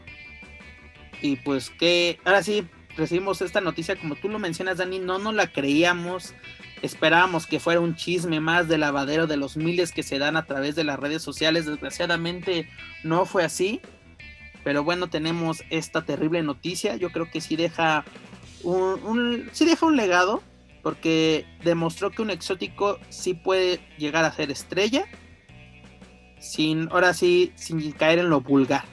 ¿no? Porque mucha gente dice luchador exótico, lo primero es de denigran la lucha libre, es lo peor, los niños no pueden ver eso. Señores, era un excelente, o era más bien, un excelente eh, se llama Ser Humano, una excelente, una excelente luchadora. Y pues bueno, se nos va una, una estrella en ascenso. Y que ahora sí, crean en lo que crean, yo creo en, Dios, pues ahora sí Dios lo tenga en su, en su santa gloria. Además nos llega otra triste noticia, Dani. Eh, ya teníamos rato que no, no teníamos este, este apartado, ¿no? De estar diciendo quién se, ahora sí quién se queda y quién se va. Pero bueno, también nos llega la noticia de que falleció Héctor Pérez González, mejor conocido en los encordados como Ángelo Demonio. Es, el deceso se dio el pasado 5 de junio a causa de COVID-19. Él se encontraba delicado de salud, si no me equivoco, desde mediados de, mayo, ahí como por el 20, 25 nos, nos llegó la noticia. Y pues bueno, un luchador polémico, un luchador que dio mucho de qué hablar, un luchador extremo, un luchador que pues, le valía mucho madres, ¿no? Por así decirlo, eh, lo que dijeran de él. Recordemos que se hizo, tristemente se hizo mundialmente famoso por el incidente contra el cuerpo de Puerto Rico en, la arena López Mateos, también lo recordamos, ¿no? Mucha gente ni, ni se acuerda de su etapa con el mascarado, ¿no? Perdiendo la máscara precisamente en la López Mateos contra Tarzan Boy. Pero Joaquín Valencia, Ángelo Demonio deja algún legado en la lucha libre, aunque sea en la lucha libre extrema. Yo creo que sí, y, se vio esto en el, en el evento del sábado en la Arena López Mateos del evento Monstruos Sagrados Extremos, eh, el tributo u homenaje que le realiza Pagano e incluso Pagano, eh, eh, no solo en esta tengo entendido que en otras eh, presentaciones que tuvo llevaba una réplica de, la máscara justamente de que, utilizaba Ángelo Demonio, entonces creo que sí, es un referente en la lucha extrema, recuerdo también a alguien que, perdón, no recuerdo exactamente este, quién lo mencionaba de por qué si tiene este, tantas bases o tiene, es un gran luchador al estilo clásico, a ras de lona, por qué se va por lo fácil, entre comillas, de, la, de que representa un espectáculo como es la lucha extrema, ¿no? Eh, pero creo que sí, sí deja un, buen legado el buen Ángelo Demonio, sí, ya lo decías, quizás en los últimos años más eh, famoso, se hizo más popular por ese incidente con, con el Cuervo de Puerto Rico, pero eh, pues él siguió haciendo su chamba, no dejó que esto lo afectara en su carrera. Y, bueno, pues ahí está ese, ese legado, creo que eh, alguien, un personaje como este, eh, no, no, no, no, no lo volvemos a tener. Y también me atrevo a decir que como tal los porros pues ya se, ya se unieron, ya, este, ya están juntos en otro plano terrenal, eh, porque creo que sí fue, creo que incluso a él mismo, aunque no de manera directa, pues sí lo manifestaba, lo dejaba entrever que pues, se sentía incompleto, ¿no? Sin su buen amigo Obed pues recordemos, ¿no? Tuvimos la fortuna, Dani, ahorita tú creo que tendrás más clara la fecha, si fue en marzo o en abril que tuvimos la fortuna de platicar con él en la mesa de los Márgaros y pues nos comentó sobre todo, ¿no? Su sentir por la pandemia, el caso del, del, Cuervo de Puerto Rico, ¿no? Su, su, punto de vista y sobre todo, pues ahora sí se puso sentimental con nosotros, ¿no? A recordar a, a Obed, ¿no? Así de que, pues ahora sí, compadre, te me adelantaste y pues dio a entender que sí le afectó bastante. Joaquín, tú ya lo mencionas, ya se reunieron en otro plano terrenal, en otra vida, si lo queremos llamar así. Pero bueno, estas es la, las tristes noticias, este par de tristes noticias que, no, que nos llegan esta semana. Ahora sí, la lucha libre se viste de luto nuevamente. Este, este año, el año pasado, se tapizó de malas noticias. Pero bueno, estas son las noticias que nos llegan. Pero en fin, cambiando de tema y cambiando ahora sí al ámbito internacional, amigos míos, amigos escuchas, nos vamos con All Elite Wrestling, que nos llega de la empresa de Tony Khan, pues nada más y nada menos que Andrade llega a AEW. ¿No? De la mano de Vicky Guerrero, Andrade, el ídolo, hizo su llegada a All Elite Wrestling, ¿no? Si no me equivoco, esto tuvo lugar en el episodio 88 de Dynamite y Andrade señaló que llega a IW para ser no solamente la cara de los latinos, sino la cara de la empresa. Dani, ¿qué podemos esperar de Andrade en AEW? Pues por favor que no vaya a estar haciendo sus cosas de Silvia Pinal, eso es lo primero que esperaría yo, por favor, ¿no? Que no vaya a querer estar este queriendo nalguear gente allá. Y pues la verdad es que yo no espero nada, honestamente, ¿no? Es un cartucho quemado. Quizá está mal que lo diga, pero esperaría más de las estrellas que ya están en AEW que vayan a trabajar con él. Pero ojalá le quiten este personaje que trae de padrote de, la Roma para que podamos ver realmente de lo que sea capaz de trabajar, de lo que se puede hacer. Y pues no espero gran cosa. A lo mejor no era la respuesta que tú querías, pero yo de Andrade no espero nada más que se case con Charlotte, sean felices y tengan muchos hijos. Nada, Dani, de, tus respuestas siempre me gustan, porque no te quedas callada. Eso, es lo que me, me gusta de, de la dama del buen, es decir, Joaquín Valencia, misma pregunta, ¿qué podemos esperar de Andrade en AEW? Que ya se ponga a luchar, ¿no? Porque está, este, desde que salió de WWE y desde, y toma en cuenta cuando se confirma su salida, cuánto tiempo tenía que no luchaba, cuánto tiempo tiene que no lucha el buen Andrade, digo, no es nada contra él, pero pues está aprovechando su, es todavía ese... el calor que trae, ¿no? exactamente de, su salida, que ya lo están anunciando en todos lados, en, en, en AAA, lo están anunciando eh, en Federación Wrestling, en otras funciones de, este, de manera independiente ahí en, este, en la zona de Texas. eh, en fin. Y aparte se va a enfrentar a todo el mundo, se va a enfrentar al Hijo del Santo, al Laredo Kid, en, como tú dices, en Federación, ya lo vamos a tener. Al patrón Alberto. Al patrón Alberto, a Penta, o sea, pinta bastante interesante lo que va a hacer. Ahora sí, lo tiene que demostrar en el encordado, ¿no? Dani lo, lo recalca cada, cada vez que puede. Los méritos son arriba del ring, ¿no? Redes sociales, micrófono. Y algo que le voy a reconocer, mira, me voy a escuchar bien ojete. tú me has escuchado hablar inglés, Joaquín. Dani me ha escuchado hablar inglés. No hemos tenido juntas en inglés, Dani, tú y yo. Y este, pero la verdad le aplaudo el promo en inglés que hizo. Porque hablo mejor inglés cinco minutos en AEW que cinco años en, en WWE. Sí, y eso sin contar que tenía el paro o el respaldo de Selina, ¿no? Cuando estaba en NXT. Aquí tenía eh, Vicky, pero él hizo el ah, paro. bueno. Muy breve, pero directo y conciso, ¿no? Que eso es bueno, que ya te, tenga la confianza. Y aparte, ¿desde cuántos años tienes viviendo en Estados Unidos? Eso sí, eso sí se le debe reconocer. Eh, esta presentación ahí en, en, Dynamite, el tipo ya se ve más confiado al momento de tomar un micrófono. Eso sí es algo que se, que se pueda destacar, pero también, y, tomando las palabras de Dani, pues, pues qué mérito se ha hecho para ya tener el, para una oportunidad por el título de lucha libre AAA y ahora por pretender ser la cara de All Elite, no solo de los latinos, sino de todo el roster. Aquí yo espero más, también me uno a eso, eh, de los luchadores de AEW a los que se vaya a enfrentar Andrade, que de verdad creo que sí hay mucho talento que le van a decir, espérate, mijo, nosotros ya tenemos este bastante tiempo, estamos aquí cada ocho días y no te la vamos a poner fácil. Creo que hay muchas muy buenas combinaciones que se pueden dar ahí eh, a nivel individual. Entonces, por favor, gente de IW, y no es, ser malinchista ni nada, pero pues eh, hagan de verdad esforzarse a Andrade para que demuestre con hechos lo que sale de su boca. No, es correcto, ¿no? Tiene que demostrarlo con, con méritos en el encordado. No, no el simple hecho de haber brillado en la Arena México, de haber brillado en Japón, de haber llegado a WWE te da el derecho a todo, ¿no? No es un derecho divino.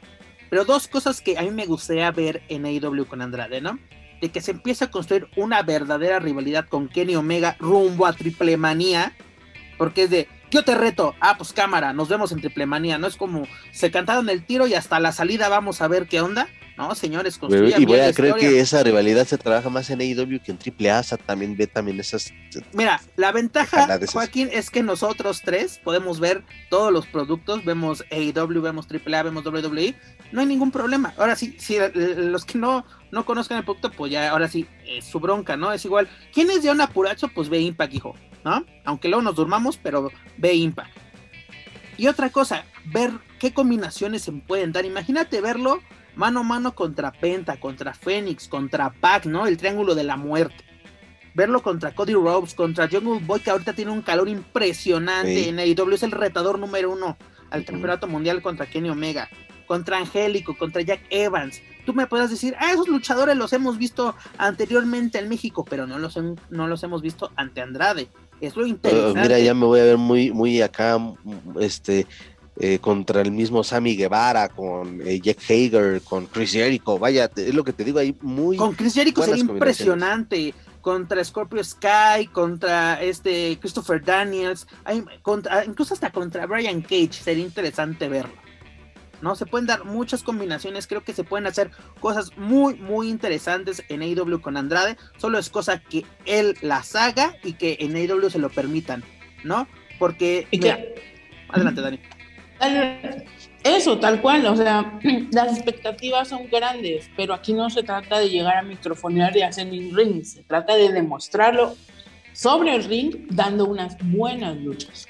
No, y además tuve la oportunidad de ver eh, este episodio de Dynamite en inglés y Excalibur lo presentó como una superestrella, ¿no? De que él sí mencionó su pasado en el Consejo Mundial, campeón eh, intercontinental en New Japan, ¿no? Superestrella en WWE, porque ya ves que llegas a WWE y tu pasado se borra automáticamente, ¿no? O sea, tú naciste en WWE. Y no, afortunadamente Andrade tiene un muy buen currículum con el cual llegar a impresionar a Estados Unidos, realmente ahora sí impresionar al público estadounidense, porque yo quiero ver al Andrade que vimos en NXT, el, el Andrade que tenía hambre de luchar, hambre de brillar, no simplemente el Andrade que cobraba la millonada por estar en WWE, ¿no? Queremos ver al luchador que conocemos desde que era Brillante Junior, porque desde que yo lo vi debutar en la Arena Coliseo fue impresionante. ¿No? Y luego esa, esas rivalidades que llegó a ser un, un verdadero ingobernable en la Arena México y protagonizar aniversarios, pues yo creo que tiene con qué y, hasta de sobra. Maestra, oiga, ¿y qué pasó con lo de su nombre? ¿Sabemos algo de eso? ¿Y el equipo? Andrade. ¿En cuestión de registros y eso? Él, él puede seguir usando el nombre de Andrade. WWE se lo, se lo concedió porque es su apellido, literalmente. O sea, él no hay ningún, ningún problema. Incluso es Andrade el ídolo para ponerle como un, un apellido al, al personaje. Obviamente no podrá usar el término de 100 almas. Pero bueno, o sea, WWE pues, le, dio muchas facilidades a la hora de su salida. Tuvo mucha fortuna. Porque así no, no va a estar con problemas de que esta semana me llamo tal, la siguiente semana me llamo tal, en México me llamo tal y en otras empresas me llamo tal, ¿no? Afortunadamente puede continuar con este. Lo va a hacer ADE. no, no des ideas, Joaquín, por favor. aunque sea guasa, no des ideas. Pero bueno, esto es lo que nos llega por parte de AEW. Y ya para terminar, mi estimado Joaquín Valencia, este fin de semana, para ser más preciso, domingo 13 de junio, tenemos el pay-per-view de NXT Takeover in Your House, ¿no? La segunda edición de este pay-per-view donde nos presentan cinco luchas. Vamos a tener mm, pues una cartelera bastante interesante. Primero este Cameron Graves se va a enfrentar a LA Knight con, por el Million Dollar Championship que regresa a la, pues ahora sí, a la órbita de WWE.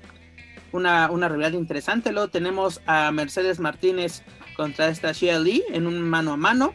Luego tenemos a Raquel González contra Amber Moon por el campeonato femenil de NXT, una lucha bastante atractiva. Construyeron buena, una, una breve rivalidad, pero la supieron construir, cosa que muchas empresas no se, no se da, y sobre todo en, el rostro principal de WWE no pueden construir ni con dos meses una, una buena rivalidad.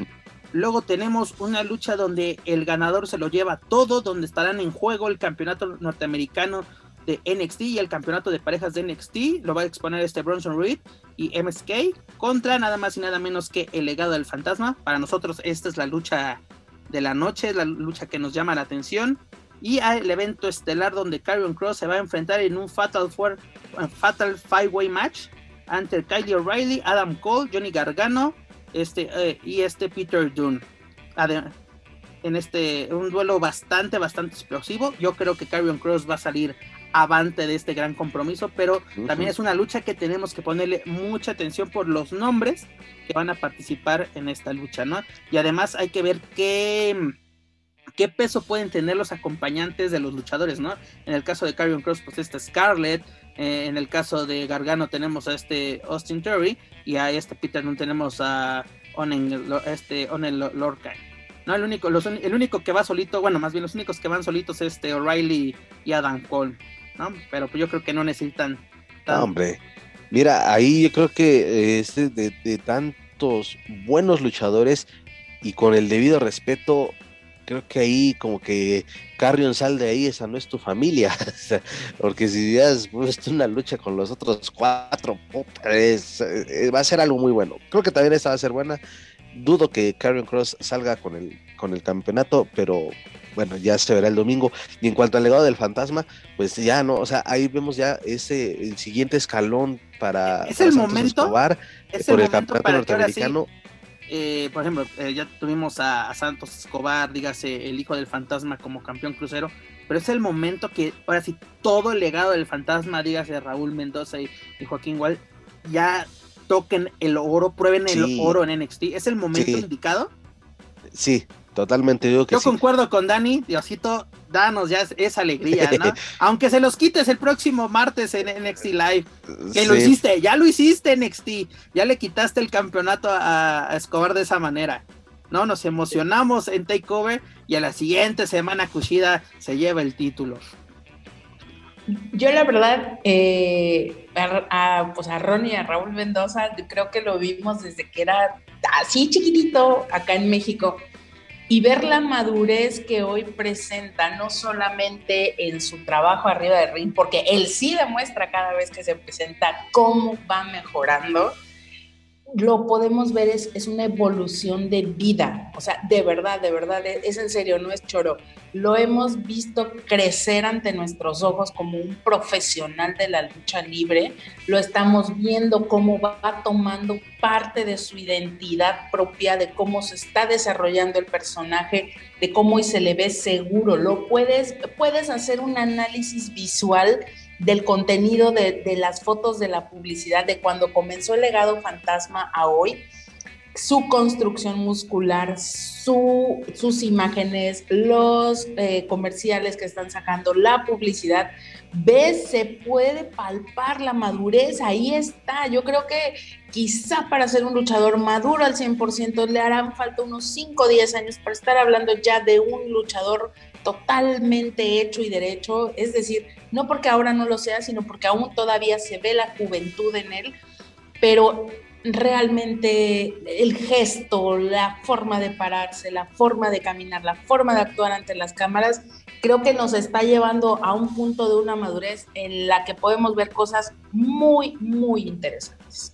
Mira, Dani, yo creo que tanto Raúl Mendoza como Joaquín Güell nos han demostrado que primero se tiene que aprender a caminar para poder correr, ¿no? Porque muchos ya quieren correr sin ni siquiera ponerse en, así, poderse poner en, pararse, literalmente es, es, el término que se está buscando, pararse, y pues bueno, es la madurez, ¿no?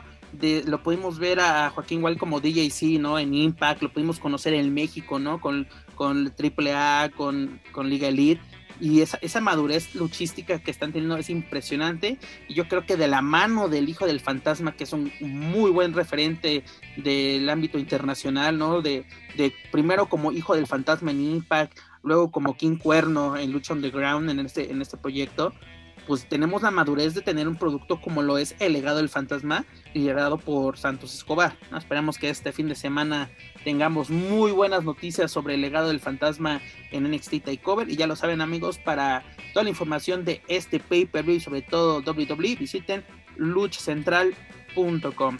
Amigos, amigos escuchas, hemos finalizado o hemos llegado al final de esta edición número 57 de Lucha Central Weekly. Dani, ¿con qué nos quedamos? Tenemos Consejo Mundial, AAA, tenemos caos, tenemos malas noticias, tenemos la llegada de Andrade, tenemos el previo de Takeover, legado del fantasma. ¿Con qué nos quedamos? Pues como siempre me quedo con las ganas de ver más y más lucha, de, de, ver a los luchadores que cada semana se siguen esforzando a pesar de la pandemia y las condiciones humanas y a veces infrahumanas con las que trabajan para sus empresas. Pero bueno, eh, yo creo que vale muchísimo la pena eh, seguir conectados, seguir viendo. Eh, ojalá que podamos tener mejores productos, porque de verdad una cosa es que tengas oferta y otra cosa es que tenga calidad. Entonces yo creo que esa parte sí hay que mejorarla, sí hay que dar contenidos más entretenidos, pero también tener conciencia de que son empresas que a pesar de la pandemia, de la dura crisis que estamos atravesando como país, hay que recordar también que hace poco tuvimos elecciones y que se vienen otras cosas duras para la nación mexicana, están ahí a pie de cañón, siendo el bonito monopolio de la lucha libre que son. Así que, pues bueno, hay que continuar consumiendo sus productos para poder eh, llegar a una mejor etapa también de las empresas. Esto va a pasar, pero esperemos que salgan avantes del bache. Y pues bueno, gracias por escuchar, porque siempre, siempre nos escuchan, quieras o no, dijera mi amiga la Trixie. Ahí se ve. Correcto. Joaquín Valencia. Pues con qué me quedo, eh, como ha sido en muchas eh, ocasiones de otra vez de pues que el consejo, vamos así, el consejo, triple A, una línea como que han bajado, han bajado, han bajado, y cuando sabemos que va a presentarse algún latino mexicano en WWE y sobre todo en NXT, es de, güey, no manches, sí quiero ver ese evento. Este, independientemente de eso, creo que NXT pues es, ah, es, sinónimo de calidad y eso ya está más que dicho. Entonces, pues es con eso me quedo, que ojalá y de verdad que este el talento aquí desde luego que lo hay tienen todo para poder ofrecer algo muy bueno a su afición pero pues ahí sí quién sabe qué es lo que suceda y pues pendientes de lo que pueda acontecer con con Santos eh, Escobar y el legado del fantasma. Oye, y también darle seguimiento, digo, no sé si haya sido por una sola ocasión, pero lo de Bestia 666 y Mecha Wolf en, en NWA les fue muy bien el domingo pasado.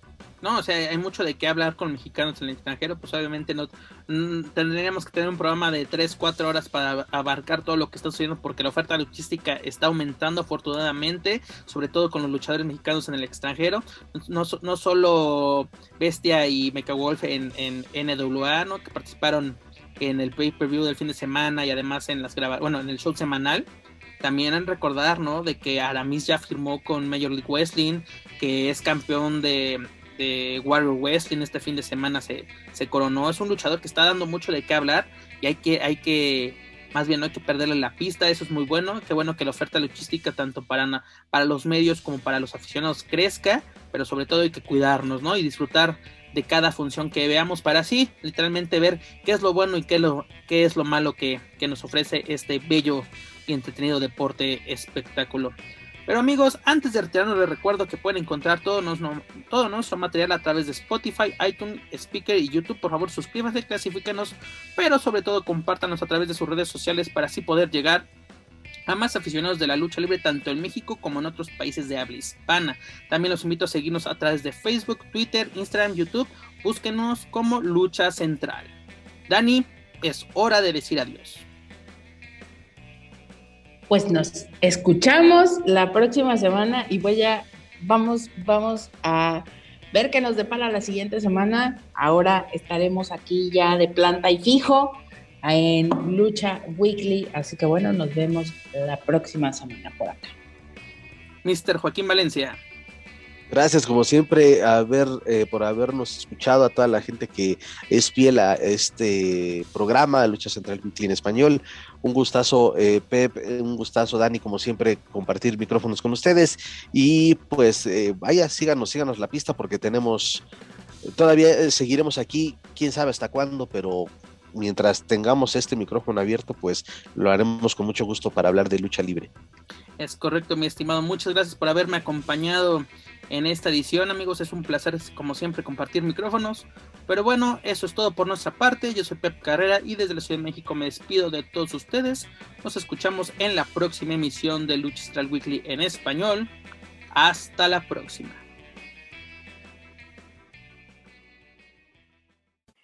If you're listening to this and you haven't visited luchacentral.com, it's time to do it.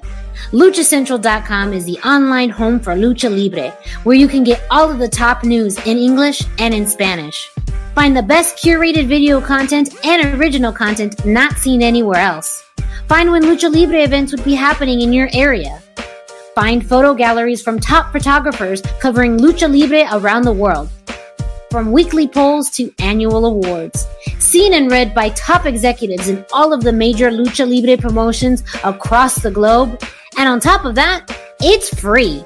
LuchaCentral.com, your centralized place for all things Lucha Libre.